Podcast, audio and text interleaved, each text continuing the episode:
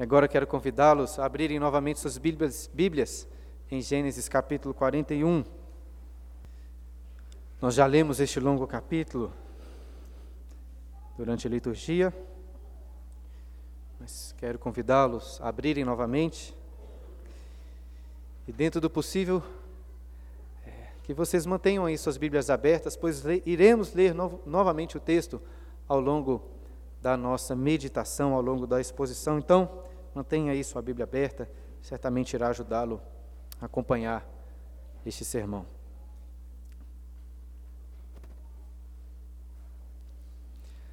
A guerra, a guerra atual na Rússia contra da Rússia contra a Ucrânia trouxe à tona um dos eventos mais tristes do século passado, quando milhões de ucranianos morreram de fome, ainda quando a Ucrânia fazia parte da União Soviética.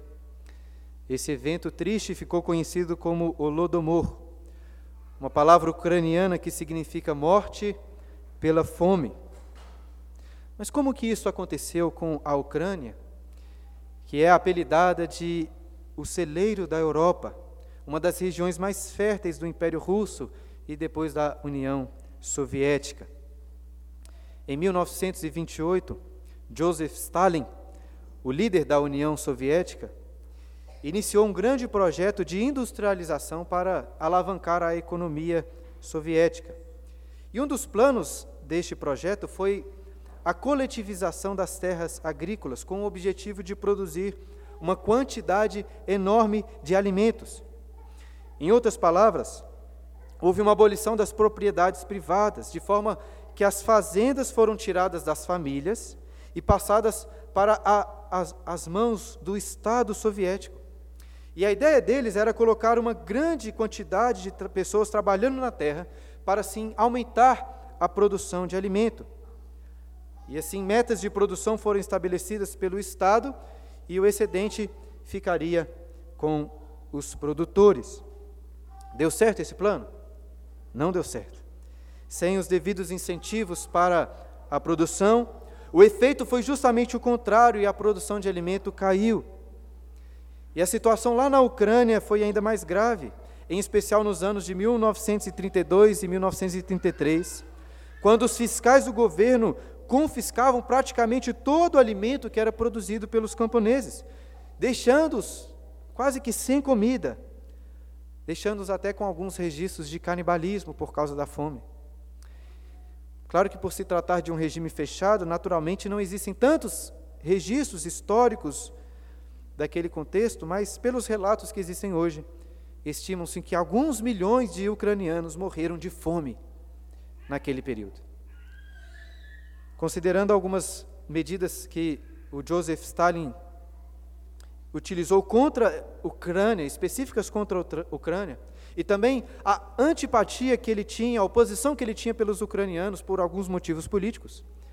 Muitas pessoas até caracterizam o Holodomor como um genocídio, acusando Stalin de ter, de forma deliberada, intensificado a fome na Ucrânia com o objetivo de exterminá-los.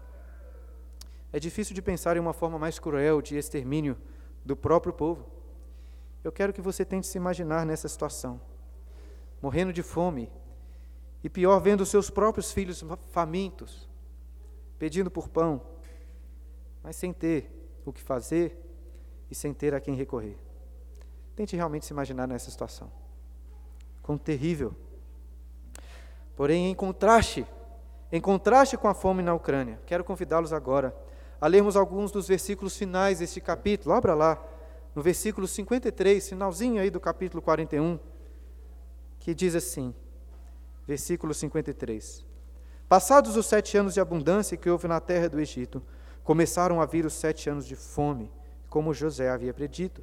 E havia fome em todas as terras, mas em toda a terra do Egito havia pão. Sentido toda, sentido toda a terra do Egito a fome, clamou o povo a Faraó por pão. E Faraó dizia a todos os egípcios: Ide a José, o que ele vos disser, fazei. No último sermão, terminamos a narrativa do capítulo anterior com José, um escravo no Egito, esquecido naquela masmorra. Agora, porém, ao lermos o finalzinho do capítulo 41, encontramos José como um grande governador do Egito, responsável por conceder pão e salvar todos os povos da terra da fome. Foi uma mudança bem drástica, do buraco para o pináculo, da prisão para o palácio, de um escravo para ser o maior oficial do Egito. E o que aconteceu? Suponho que a grande maioria de vocês já conhece essa história. Ainda assim, o nosso objetivo hoje é meditar novamente em todo esse capítulo e percebemos os planos do Senhor na vida de José, também na vida do seu povo e na vida de todos os povos da terra. É um capítulo muito grande, então espero que não estejam assim com tanta fome de comida ou fome de ir embora, mas fome de ler e fome de meditar na palavra de Deus. Hoje temos aí muito alimento para digerir, espero que tenham paciência e que Deus nos abençoe nessa meditação. Volte lá para o versículo 1. Passado dois anos completos, Faraó teve um sonho. Parecia-lhe achar-se ele de pé junto ao Nilo. Do rio subiam sete vacas formosas à vista e gordas e pastavam no carriçal. Após elas subiam do rio outras sete vacas, feias à vista e magras, e pararam junto às primeiras na margem do rio. As vacas feias à, vistas, à vista e magras comiam as sete formosas à vista e gordas. Então acordou o Faraó. Enquanto o capítulo 40 se passou na prisão com dois sonhos dos oficiais de Faraó, o capítulo 41 se passa no palácio de Faraó com dois sonhos que ele teve. No primeiro sonho que acabamos de ler, Faraó estava de pé junto ao rio Nilo e ele avistou sete vacas gordas e belas que pastavam no carriçal. Carriçal é um campo com carriços, e carriços é uma planta bem parecida com um capim. E até então um sonho parecia tranquilo. Mas o pesadelo começou quando subiram sete vacas muito feias e magras, que começaram a comer as vacas gordas. Imagine só que cena horrível. Eu, pra, pessoalmente, visualizo aqui umas vacas meio zumbi, assim, devorando aquelas outras. Não é à toa que Faraó acordou neste momento, suponho que muito assustado. Em seguida voltou a dormir, talvez pensando que agora teria um sono mais tranquilo, mas não foi o caso, como vemos aí a partir do versículo 5. Tornando a dormir, sonhou outra vez. De uma só haste saíam sete espigas cheias e boas, e após elas nasciam sete espigas mirradas, crestadas do vento oriental. As espigas mirradas devoravam as sete espigas grandes e cheias. Então acordou Faraó. Fora isto um sonho. Faraó então teve outro sonho que não foi menos estranho. Dessa vez eram sete espigas, zumbi, né, crestadas ou torradas pelo vento oriental. E essas espigas mirradas estavam devorando as sete espigas boas que tinham nascido antes. Faraó acordou novamente e o versículo 7 terminou com um comentário: Fora isto um sonho. A ideia do texto é que somente após Faraó ter acordado que ele percebeu que estava sonhando antes, de tão real que era a visão que estava tendo. Parece que ele não conseguiu dormir mais, pois estava muito perturbado. É o que lemos aí no versículo 8. De manhã, achando-se ele de espírito perturbado, mandou chamar todos os magos do Egito e todos os seus sábios e lhe contou os sonhos, mas ninguém havia que lhe os interpretasse. Quando amanheceu, Faraó, ainda muito perturbado, mandou chamar todos os magos, todos os sábios do Egito, para que pudessem interpretar os sonhos. Mas o texto diz que ninguém conseguiu. E talvez você possa pensar que esses intérpretes eram muito ruins de serviço, né? Afinal de contas, quem aqui não sabe o que significam vacas gordas e vacas magras, não é mesmo? Bom, hoje nós falamos de vacas magras exatamente por causa deste texto aqui. Naquela época eles não sabiam deste significado. E apesar de um contexto muito diferente, eu quero que vocês entendam que este assunto aqui era muito importante para Faraó. E se ele já acordou perturbado com aqueles sonhos, agora estava muito mais, já que ninguém conseguiu interpretá-los. Entendam, Faraó, que era tido como um deus no Egito, estava confuso, perturbado, irritado. Imagina até que não estava nada fácil ficar perto do rei neste momento. E uma das pessoas que sempre estava perto do rei era o copeiro. Provavelmente o copeiro tinha sido chamado para servir, servir vinho ao rei, e o encontramos aí no versículo, no próximo versículo, olha o versículo 9. Então disse a Faraó, o copeiro, chefe: Lembro-me hoje das minhas ofensas. Estando Faraó muito indignado contra os seus servos e pondo-me sob prisão na casa do comandante da guarda, a mim e ao padeiro-chefe, tivemos um sonho na mesma noite, eu e ele. Sonhamos, e cada sonho com a sua própria significação. Achava-se conosco um jovem hebreu, servo do comandante da guarda. Contamos-lhes os nossos sonhos e ele nos interpretou, a cada um segundo o seu sonho. E como nos interpretou, assim mesmo se deu. Eu fui restituído ao meu cargo, o outro foi enforcado. Enquanto é mais comum os pregadores começarem os sermões explicando o contexto de cada capítulo, algumas vezes eu prefiro fazer a contextualização do capítulo ao longo do sermão, quando aparecem algumas circunstâncias que carecem de uma explicação daquilo que aconteceu antes. E vejam exatamente isso que acontece aqui nesses versículos, porque só agora que José entra na história, e o próprio copeiro nos ajuda aqui a contextualizarmos essa história. Então, para quem não estava aqui da última vez, ou talvez para alguém que esteja caindo de paraquedas no meio dessa história, sem saber quase nada sobre José, nada sobre o livro de Gênesis, preste atenção, deixa eu explicar rapidamente o que está acontecendo aqui. O jovem hebreu, citado pelo copeiro, é José, filho de Jacó, que teve o seu nome, Jacó teve o seu nome mudado para Israel. E dentre outras coisas, o livro de Gênesis está contando a história do povo de Israel, o povo que foi escolhido por Deus, tanto para ser um povo abençoado, como para ser o povo através do qual todos os outros povos da terra seriam abençoados. Essa foi a promessa que Deus fez a Abraão, o primeiro patriarca do povo de Israel, dizendo que através dele todas as famílias da terra seriam abençoadas. E é muito importante nos lembrarmos desse contexto, porque parte dessa promessa feita a Abraão cumprirá neste capítulo de Gênesis, através de José. Agora, voltando ao texto, note que o copeiro iniciou sua fala no versículo 9 dizendo: Lembro-me hoje das minhas ofensas. Parece-me até que essa frase possui um duplo sentido, porque, por um lado, o copeiro estava se lembrando da ofensa que tinha cometido contra Faraó. Por outro lado, parece que agora ele estava se lembrando da ofensa que cometeu contra quem? Contra José, contra o jovem hebreu. Qual ofensa foi essa? Capítulo, capítulo 41, nós lemos que, após José ter interpretado o sonho do copeiro, dizendo que depois de três dias ele seria restaurado ao seu cargo, José fez uma intercessão, pediu para que o copeiro clamasse em seu favor junto a Faraó. Porque José estava preso naquela masmorra injustamente e queria muito sair daquele lugar. No entanto, o capítulo 40 terminou dizendo que o copeiro se esqueceu de José. Agora, porém, ele se lembrou dessa ofensa contra José e falou dele ao rei, dando a entender que José poderia interpretar os sonhos de Faraó. Apesar de apesar do copeiro ter vacilado com José, o fato, irmãos, é que Deus estava por trás de tudo isso. O timing aqui das coisas parece perfeito. Pensem comigo. Se o copeiro tivesse intercedido em favor de José dois anos atrás, e ele então tivesse saído da prisão, as coisas poderiam ser muito diferentes na sua história. Talvez até José poderia ter voltado para casa. Mas justamente agora, que José seria extremamente necessário para Faraó, é que ele sai da prisão. Veja como que o timing de Deus é perfeito.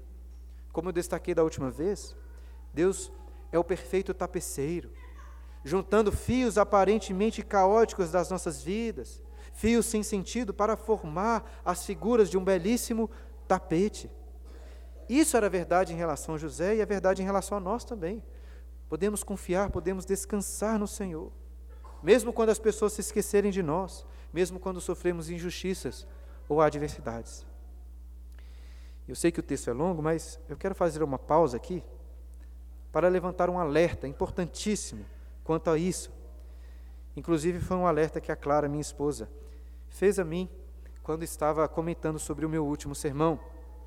Veja bem, a nossa tendência natural ao meditarmos sobre histórias bíblicas, é de nos colocarmos no lugar dos bonzinhos, daqueles que são abençoados por Deus. E não há nada de errado propriamente nisso, mas não devemos, esse é o ponto, não devemos simplesmente to tomar por certo essas coisas. E eu quero que você agora se lembre daquele padeiro-chefe, do padeiro do capítulo anterior. Porque quando ele ouviu que a interpretação do sonho do copeiro foi boa, o que aconteceu? O padeiro ficou muito empolgado, achando que também ele teria um bom destino. Entretanto, José, inspirado por Deus, interpretou o sonho do padeiro-chefe dizendo que ele seria condenado, o que de fato aconteceu, como lemos agora no versículo 13. Diante dessa realidade, é importante até necessário que todos nós aqui nos examinemos. Se não estamos em uma situação similar à daquele padeiro. Entenda o que eu quero dizer. Daqui a pouco nós vamos continuar a narrativa de José e veremos como que Deus fez com que todas as aflições dele cooperassem para o bem. Deus estava tecendo todos os fios aparentemente caóticos da vida de José para formar uma belíssima imagem. E como cristãos precisamos entender que isso é verdade sobre as nossas vidas também, porque Deus continua fazendo com que todas as coisas cooperem para o bem daqueles que o amam.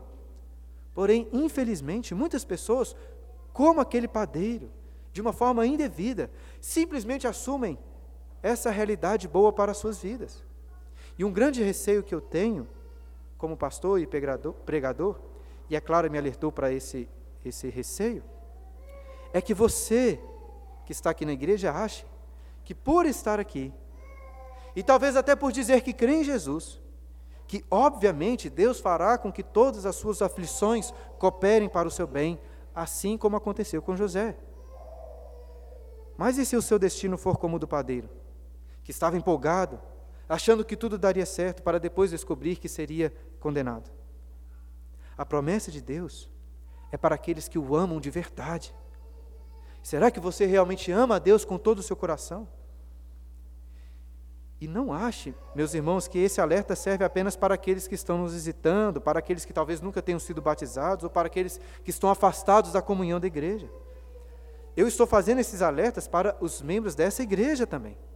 É quando a Clara comentou comigo sobre isso, ela estava pensando nela mesma em primeiro lugar. Ela disse assim: Olha, para mim, é muito importante ser exortada a me avaliar, a me examinar, se estou mesmo na fé, se eu amo a Deus, e se assim, de fato, todas as coisas irão cooperar para o meu bem.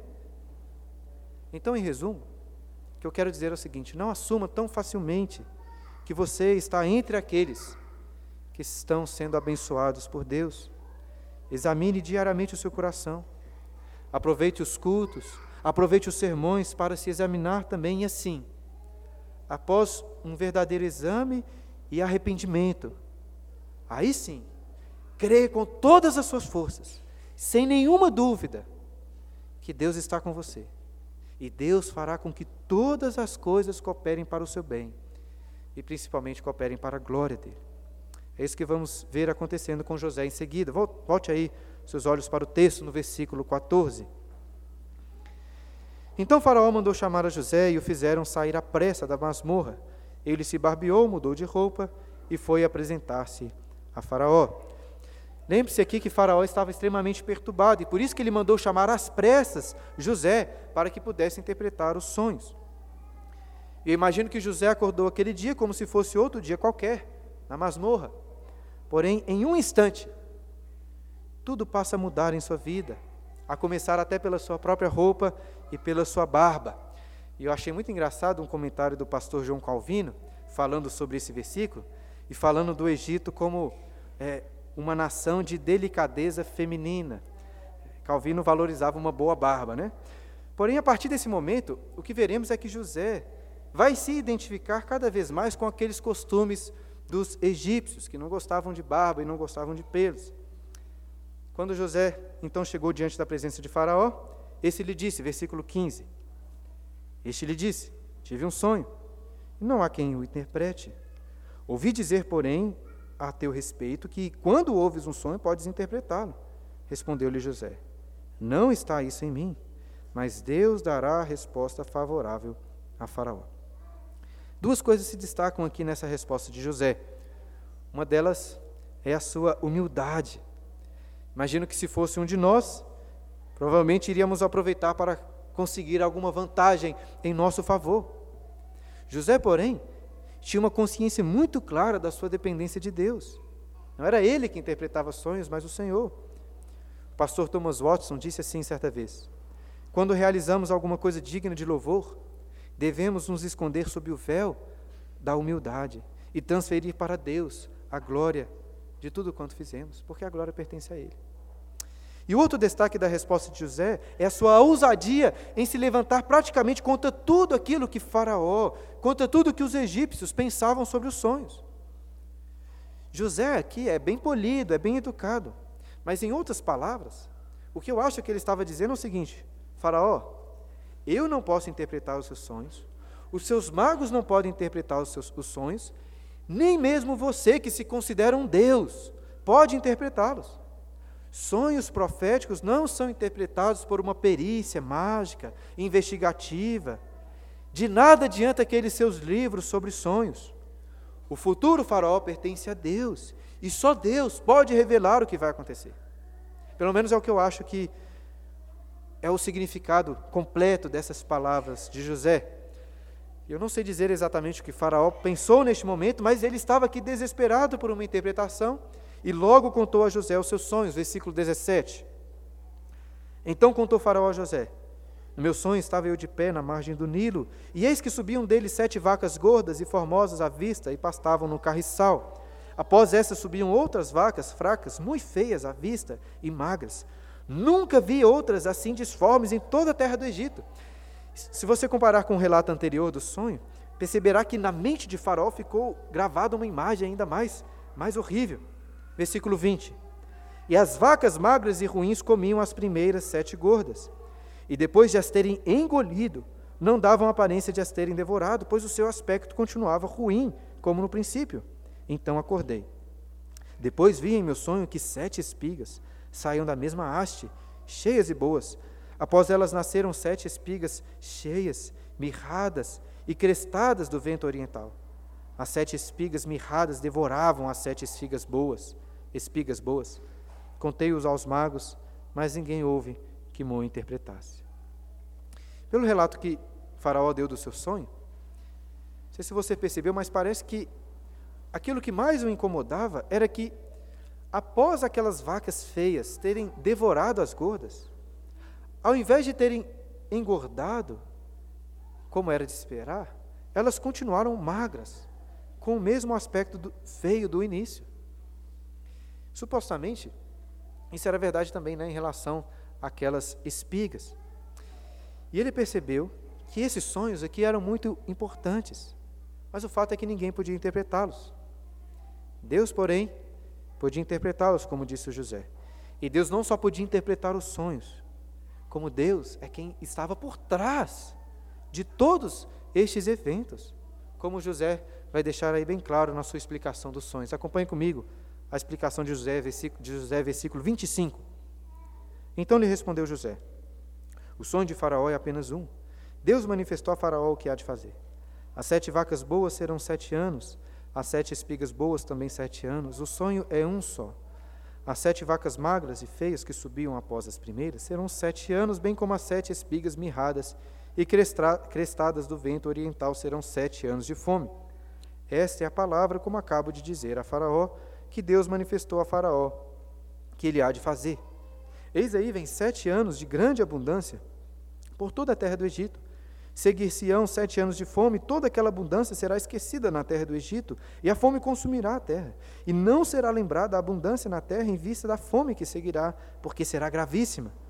O sonho de Faraó foi dúplice, porque a coisa é estabelecida por Deus, e Deus se apressa a fazê-la. Eu acho que podemos dividir essa interpretação aqui em cinco pontos. Primeiro, os dois sonhos são um, ou seja, estão falando do mesmo evento. Segundo, José explica aí no versículo 32 que Faraó teve dois sonhos, por quê? Para que se confirmasse a certeza e a pressa do que iria acontecer. Terceiro, as sete vacas boas e espigas boas representavam sete anos de grande abundância na terra do Egito. Quarto, as sete vacas e espigas magras representavam sete anos de extrema fome na terra, tão grave que toda a abundância dos anos anteriores seria esquecida, ou seja, a fome seria muito maior, proporcionalmente, né, do que a abundância nos anos da produção. E é por isso, por esse motivo, que aquelas vacas no sonho continuavam magras, mesmo depois, terem, de, de, mesmo depois de terem comido as vacas gordas. E por fim, o quinto e mais importante de todos os pontos: Deus é que vai fazer tudo isso. Esse ponto é enfatizado por José no início, no meio e no fim da explicação. Olha, versículo 25, José diz: Deus manifestou a Faraó o que há de fazer. Depois, no versículo 28, esta é a palavra, depois, que Deus manifestou a Faraó que ele há de fazer. E no versículo 32, o sonho de Faraó foi dúplice, porque a coisa é estabelecida por Deus e Deus se apressa a fazê-lo. Ou seja, Deus não simplesmente sabia o que iria acontecer como um adivinho. Deus sabia o que iria acontecer, por quê? Porque era Ele mesmo quem ia trazer a abundância e depois a fome. Que belo testemunho que José dá sobre o poder de Deus. O faraó dos seus dias iria provar um pouquinho daquilo que o faraó dos dias de Moisés, 400 anos depois, iria provar, só que com grande terror. Queridos, o Deus dos Hebreus de Israel não se limita apenas a uma região. Ele é o único Deus vivo e verdadeiro. Ele é o Senhor sobre todos, sobre todas as coisas, que controla tudo o que acontece. E é por isso que não tinha como impedir a fome, que a, não impedir que a fome viesse. Nada poderia ser feito para desfazer o que Deus soberano decidiu realizar na terra. Ainda assim, José não era um mero fatalista. Note que ele não se limita apenas a interpretar aquele sonho, mas logo em seguida propõe para Faraó uma forma de lidar com o que iria acontecer. Olha o versículo 33. Agora, pois, escolha Faraó um homem ajuizado e sábio e o ponha sobre a terra do Egito. Faça isso, Faraó, e ponha administradores sobre a terra, e tome a quinta parte dos frutos da terra do Egito nos sete anos de fartura. Ajuntem os administradores toda a colheita dos bons anos que virão. Recolham cereal debaixo do poder de Faraó para mantimento nas cidades e o guardem. Assim o mantimento será para abastecer a terra nos sete anos da fome que haverá no Egito, para que a terra não pereça de fome. Ou seja, Jacó, oh, me desculpe, José tinha as más notícias, as más notícias de que o Egito passaria por uma fome terrível. Entretanto, José também tinha boas notícias de esperança, porque ele apresenta aqui um plano para salvar toda a terra da fome, guardando parte da colheita daqueles anos de abundância. Eu não sou nenhum economista, mas eu gosto um pouco do assunto é, já li algumas coisas. O presbítero Humberto pode me corrigir aqui se eu falar bobeira, né? ele que sabe muito sobre isso. Mas, em, uma, em, em minha opinião, uma, um dos piores erros dos economistas é achar que conseguem prever, com certeza, quais serão as ações do mercado, do, do mercado financeiro. O mercado que envolve a decisão pessoal, uma decisão pessoal imprevisível de milhões de pessoas. Esse é um dos motivos, por exemplo, pelo qual eu gosto mais da economia austríaca, porque a economia austríaca parece ter como base a convicção de que o homem é extremamente limitado no seu conhecimento de mercado, no seu conhecimento das coisas, de como serão as coisas. Veja o que eu quero dizer: nós podemos até reclamar de um ministro da Fazenda corrupto que desvia muito dinheiro, mas o que eu quero mostrar é que até um ministro honesto com excelentes intenções, pode causar um terrível prejuízo para uma nação. Vocês não precisam concordar comigo, é apenas uma opinião. Mas, ao meu ver, o grande problema das medidas que o governo e o Banco Central tomam na economia, né, aumentando ou diminuindo os juros, dando incentivo para algum é, ramo de comércio, o grande problema é a incapacidade de qualquer pessoa que seja ainda que fosse um pós-doutor em economia lá em Harvard, de dizer como que o mercado vai operar nos próximos anos. Não tem como fazer isso. Veja, seria muito fácil administrar um país se alguém realmente soubesse os eventos futuros. Porém, nenhum homem sabe como as coisas serão. Não tem como saber. Mas Deus sabe. Deus sabe. E Deus havia dado a José este espírito de entendimento. Eu disse todas essas coisas aqui sobre economia para mostrar que José, sim, por ter este espírito de Deus, era de longe a melhor pessoa para dirigir o banco central do Egito. É, pelo menos parece que foi isso que o próprio Faraó pensou. Olha o versículo 37. O conselho foi agradável a Faraó e a todos os seus oficiais. Disse Faraó aos seus oficiais: Acharíamos porventura homem como este, em que há o Espírito de Deus? Depois disse Faraó a José: Visto que Deus te fez saber tudo isso, ninguém há tão ajuizado e sábio como tu. Administrarás a minha casa e a tua palavra obedecerá todo o meu povo. Somente no trono eu serei maior do que tu. Agora tente se colocar rapidamente no lugar de Faraó e levantar a seguinte questão: Por que eu, Faraó, iria acreditar na interpretação e na palavra deste escravo hebreu que estava preso pouco tempo atrás. Uma coisa que me chamou muita atenção nessa atitude de Faraó é que ele imediatamente acreditou na interpretação de José. A palavra de José foi tão forte que Faraó deu total, total crédito a ele. E vejam, ele deu total crédito, mesmo sem qualquer outra evidência.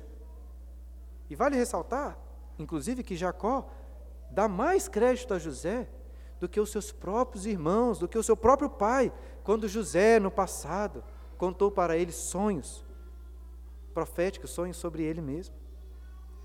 Eu não sei dizer aqui qual o nível de fé que a Faraó tinha em Deus, mas Faraó claramente confiou que Deus estava por trás de tudo e que Deus estava com José, a tal ponto que imediatamente colocou José como responsável por toda a sua casa e por todo o Egito. Em menos de 24 horas, José deixa de ser um escravo preso para se tornar o governador de toda a terra do Egito. Essa autoridade veio acompanhada de muito trabalho, como veremos, mas também de muitos benefícios, de muitas honrarias. Olha o versículo 41, o que aconteceu com José.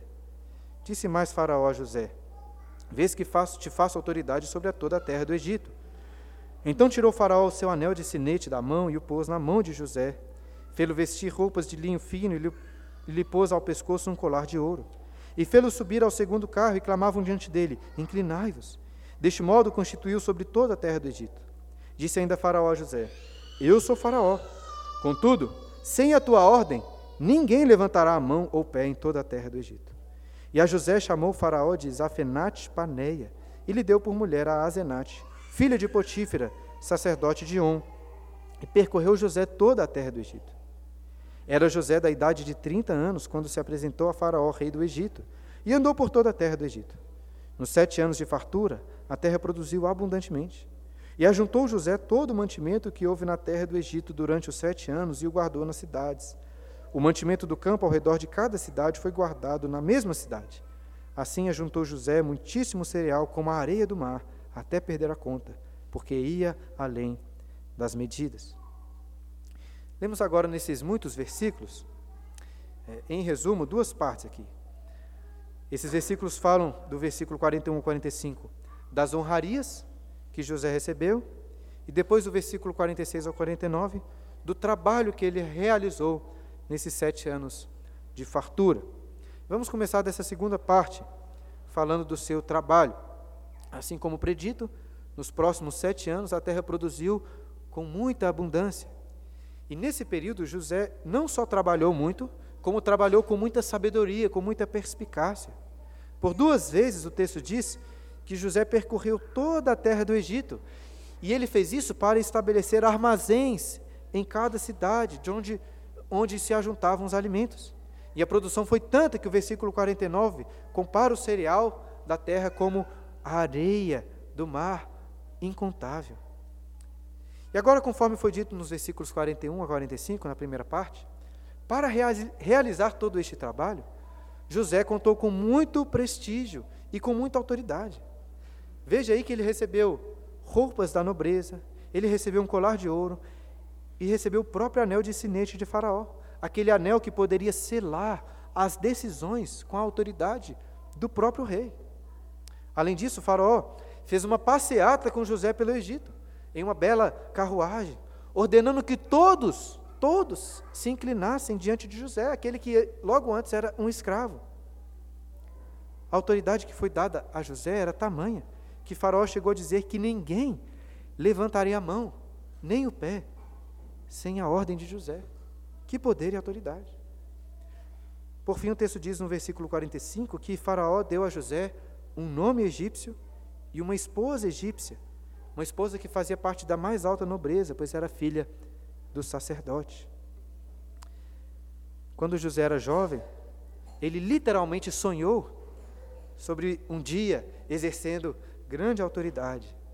E agora, depois de 13 anos duros e penosos, ele se tornou, desculpa, ah, depois de 20, não, de 13 anos mesmo, né?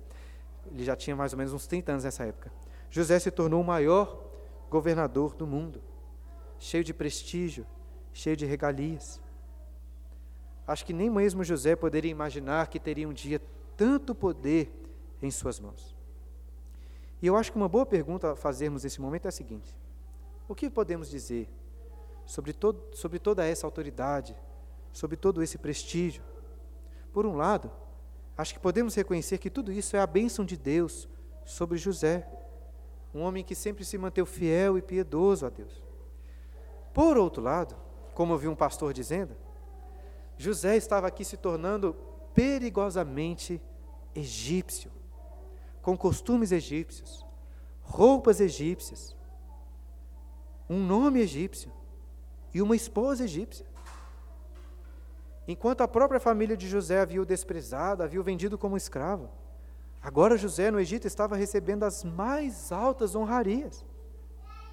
Será que José se esqueceria das promessas que Deus fez para a sua família, para o seu povo? E não nos enganemos aqui. José estava em um momento extremamente perigoso na sua vida. Extremamente perigoso, apesar de todo o poder, quão perigoso era. Creio que a tentação aqui era ainda maior até do que aquela tentação que ele sofreu com a mulher de Potifar. Um escritor chamado Thomas Carlyle disse assim uma vez: A aflição é ruim, mas para cada pessoa que consegue lidar com a prosperidade, existem cem que conseguem lidar com a adversidade. Em outras palavras, é muito mais difícil resistir às tentações da prosperidade do que resistir às tentações da adversidade. Um bom exemplo disso é Davi, sobre quem estamos estudando aqui nas aulas de escola dominical. Ele se saiu muito bem quando foi perseguido, mas não tão bem quando estava no poder. E com isso não estou dizendo que prosperidade e poder são coisas ruins. Porém, se você tem dificuldades para confiar em Deus nas dificuldades, provavelmente você não está preparado para confiar em Deus na prosperidade. Não está. José se saiu muito bem no buraco. Mas será que vai se sair bem também neste pináculo? Os próximos versículos vão mostrar que sim. José realmente era um homem de Deus muito, muito diferenciado. Olha o versículo 50. Antes de chegar à fome, nasceram dois filhos a José, os quais lhe deu Azenate, filho de Potífera, sacerdote de On. José, ao primogênito, chamou de Manassés, pois disse: Deus me fez esquecer de todos os meus trabalhos e de toda a casa de meu pai. Ao segundo chamou-lhe Efraim, pois disse: Deus me fez próspero na terra da minha aflição. Em meio à abundância, no Egito, Deus concedeu a José dois filhos, cujos nomes são bem significativos. E note que após muitos anos no Egito, José não desprezou as suas origens. Ele tinha recebido o nome egípcio, sua esposa era egípcia, mas ele deu aos seus filhos nomes hebreus, daquele povo que antes o havia vendido como escravo.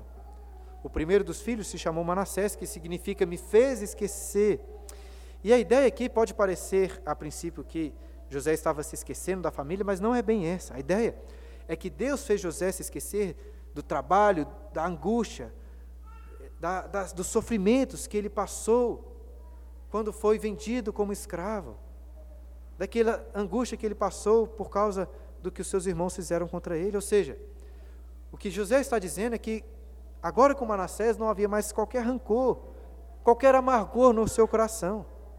Quando José segurou aquela criança no seu colo, ele sentiu tanta alegria que os sofrimentos do passado já não tinham mais lugar na sua alma.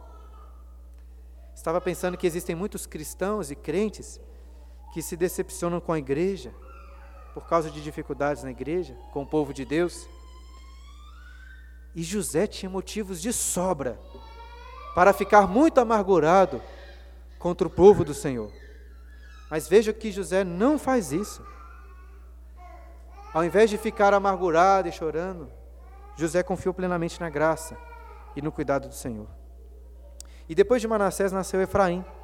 Efraim significa duplamente frutífero ou duplamente próspero.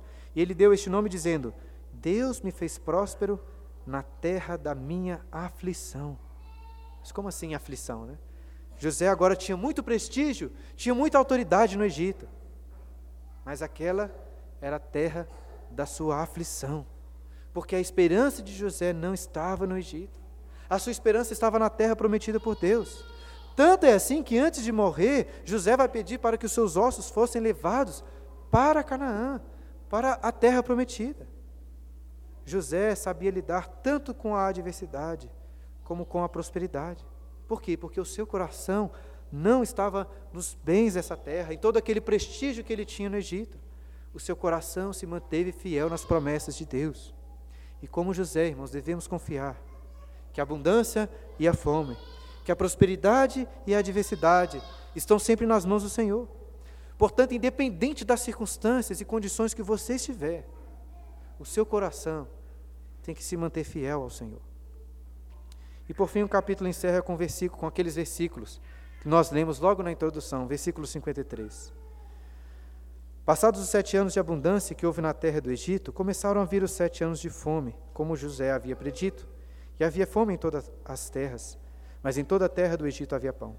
Sentindo toda a terra do Egito a fome, clamou o povo a Faraó por pão, e Faraó dizia a todos os egípcios: Ide a José, o que ele vos disser, fazei. Havendo, pois, fome sobre toda a terra, abriu José todos os celeiros e vendia aos egípcios, porque a fome prevaleceu na terra do Egito. E todas as terras vinham ao Egito para comprar de José, porque a fome prevaleceu em todo o mundo. A fome, terrível fome, veio exatamente como predito por José. Mas note também que o seu plano foi muito bem sucedido. Durante a fome, todos os povos, tanto do Egito, mas de outros lugares da terra, vinham ao Egito para clamar por pão a Faraó. Queremos pão. E o que, que Faraó dizia para eles? Ide a José. O que ele vos disser, fazei. É até interessante que nem Faraó usava o nome egípcio de José. Dizia, né? Ide a José. Irmão, se não fosse por José, o Holodomor, a morte pela fome, viria sobre o Egito e sobre todo o mundo. Porém, todos vinham a José, se sujeitavam a ele e eram salvos da fome. Na introdução, eu convidei vocês a tentarem se imaginar no lugar daqueles ucranianos, morrendo de fome. E pior, vendo seus próprios filhos famintos, pedindo por pão, mas sem ter o que fazer e sem ter a quem recorrer. Tente novamente se visualizar nessa situação. Seu filho faminto, muito triste, quão terrível, quão feia é a fome. Porém, queridos, nos dias de José, Deus amou o mundo de tal maneira que enviou José ao Egito para que todo aquele que fosse até José não morresse de fome, mas vivesse pelo pão que José tinha para vender. E talvez eu esteja forçando um pouco a barra aqui a comparar as coisas, mas José é claramente uma belíssima figura do nosso verdadeiro Salvador. Agora, se nos dias de José Deus salvou o mundo da fome, por que, que Deus não faz o mesmo hoje?